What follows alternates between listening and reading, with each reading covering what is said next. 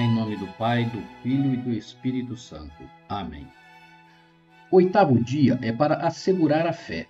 Uma fé que é firme quando nasce de uma relação amistosa com o Senhor.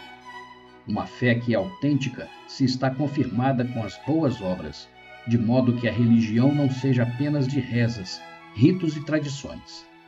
Precisamos cultivar a fé com a Bíblia, a oração e a prática religiosa porque a fé é nosso melhor apoio na crise.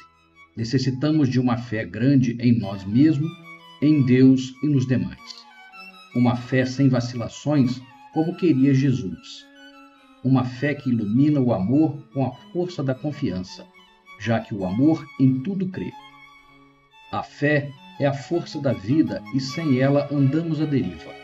De fato, aquele que perdeu a fé já não tem mais nada a perder.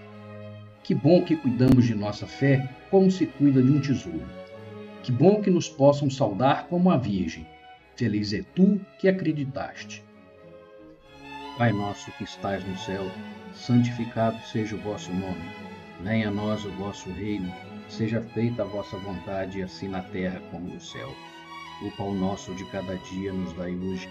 Perdoai-nos as nossas ofensas, assim como nós perdoamos a quem nos tem ofendido e não nos deixeis cair em tentação, mas livrai-nos do mal. Amém.